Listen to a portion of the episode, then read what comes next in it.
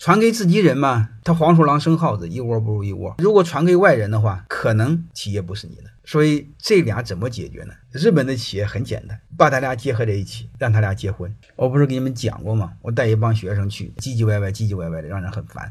结果人家那老头往那一坐，欢迎大家到我这儿来学习指导。然后他们还不安静，然后人家老头说：“我是这家企业第六代传人。然后请问你们是第几代？”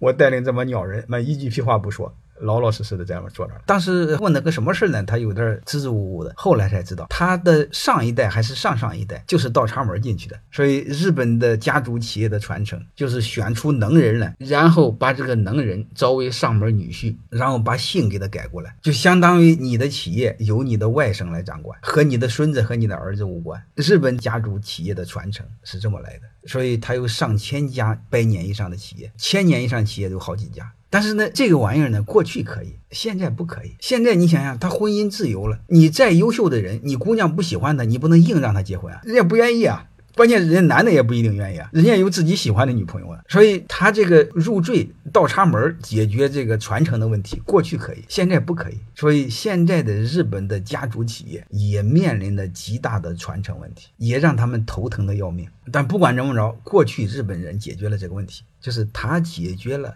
传承中最难的问题是交给自己人还是交给外人？他解决了。欢迎各位同学的收听，可以联系助理加入马老师学习交流群：幺八九六三四五八四八零。